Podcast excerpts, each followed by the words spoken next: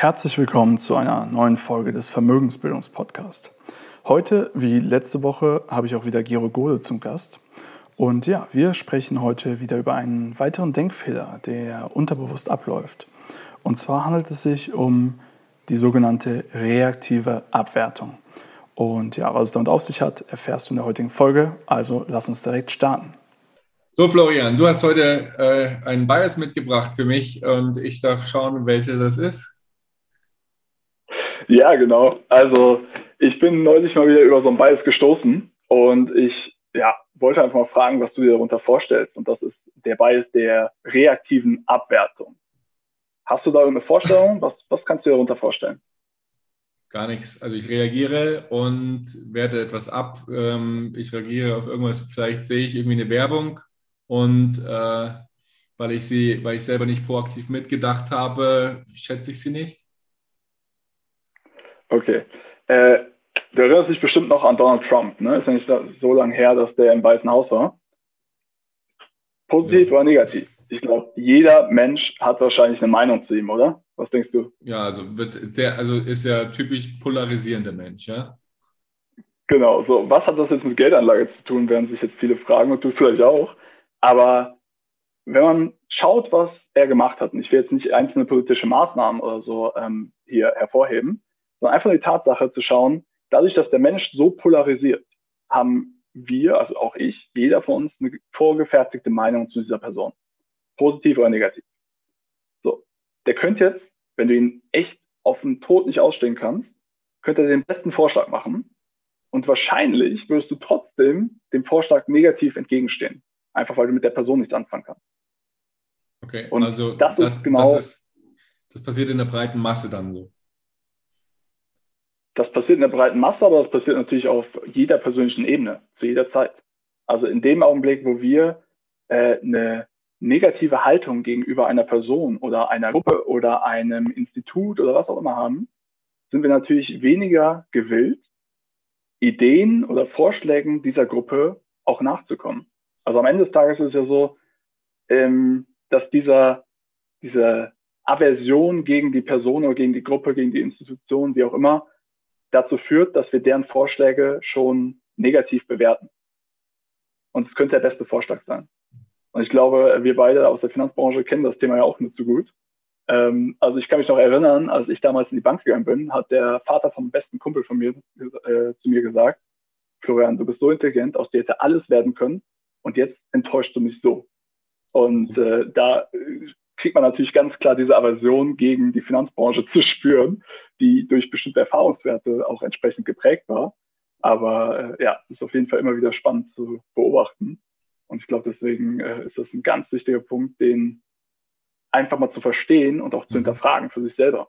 Also ich glaube, es kommt, es kommt mir gerade äh, das Beispiel, sorry, aber ähm, nur mal um zu Verständnis. Wir hatten, wir hatten früher mal in einem größeren Team, in einem früheren Unternehmen, wo ich auch war, äh, hatten wir ja ein Teammitglied und die Person hat zweimal so richtig Mist gebaut, ja, und das dann auch noch irgendwie versucht zu vertuschen und so weiter, aber blieb halt weiter im Team, weil sie irgendwie schon zu alt war, um, um irgendwie entfernt zu werden. Und äh, immer wenn die Person dann irgendwie einen Vorschlag gebracht hat, haben erstmal alle so, ja, toll und schön, dass du dabei bist, damit irgendwie nicht irgendwas Schlimmes entsteht, weil er doch irgendwie äh, irgendwie der, der Kollege von einem Investor war und so weiter. Das heißt, du konntest, dich nicht verärgern, aber hintenrum hat halt dann jeder schlecht über den geredet und man hat immer versucht, denen so kleine Projekte dann nur noch zu geben. Der war eigentlich raus, alleine deswegen.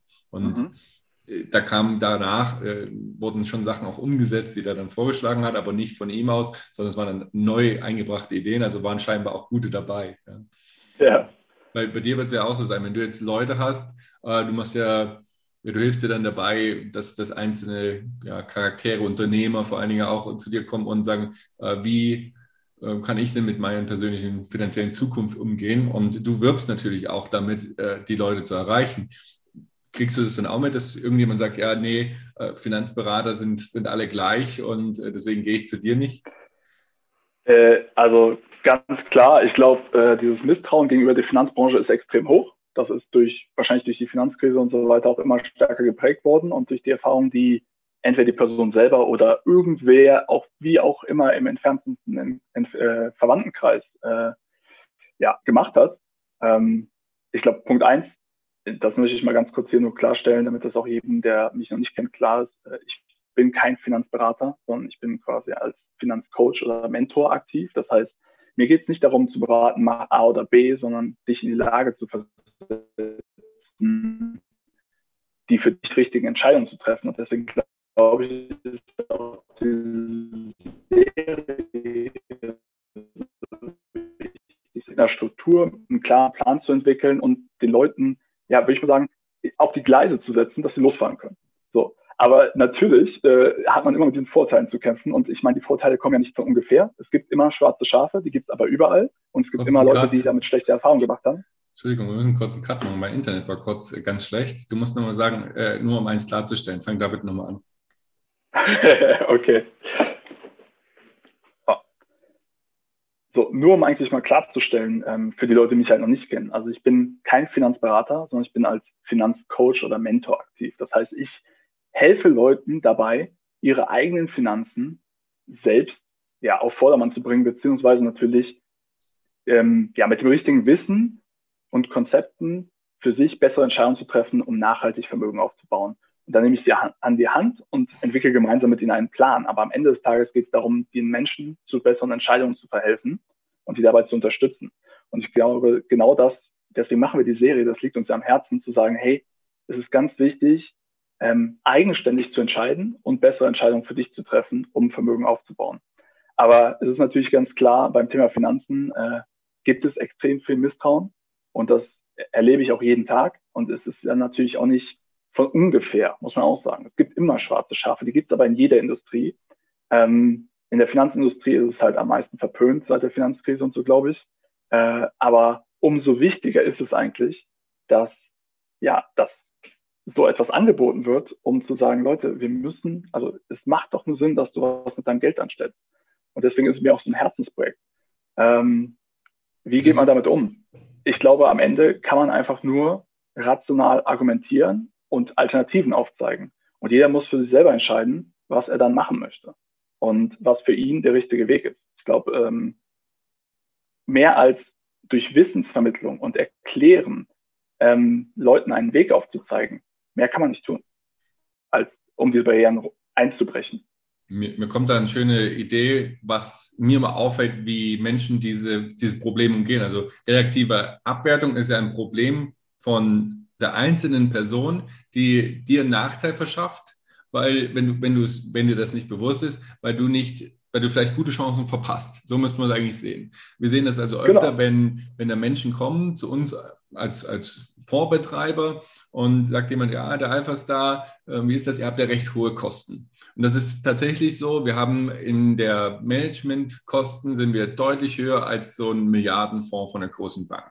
Und dann ist halt zu erklären, wir haben einmal ein Nischenthema, das mag gut sein, aber vor allen Dingen ist es halt so, dass wir diese höheren Kosten nicht einfach nur haben, um mehr Geld zu verdienen, sondern in erster Linie auch, weil wir dieses Geld, was da reinkommt, investieren, um immer mehr Analysten einzustellen. Das heißt, wir können immer tiefer in die Unternehmen einsteigen, über die wir nachdenken und können immer mehr Unternehmen anschauen und werden also mit einer höheren Wahrscheinlichkeit auch gute Treffer landen. Das heißt, hier ist Kosten nicht einfach nur aus der Luft gegriffen, irgendeine Zahl, die mal höher ist und mal niedriger, sondern der, die, der Unterschied zwischen aktivem und nicht aktivem Management oder auch besserem aktiven Management. Und die Anleger, die die richtigen Fragen stellen, die gewinnen dann. Und deswegen für mich war es ganz klar, die Leute, die sagen, pass auf, eure Kosten sind extrem hoch warum ist das denn so? Was soll denn das? Ja, die sind viel zu hoch oder vielleicht auch schon eine klare Meinung haben. Das kann ja sogar sein. Es kann ja sein, dass ich sage, der sagt immer Blödsinn. Aber ich frage dich, wieso sagst du denn immer Blödsinn? Und dann erklärt er dir,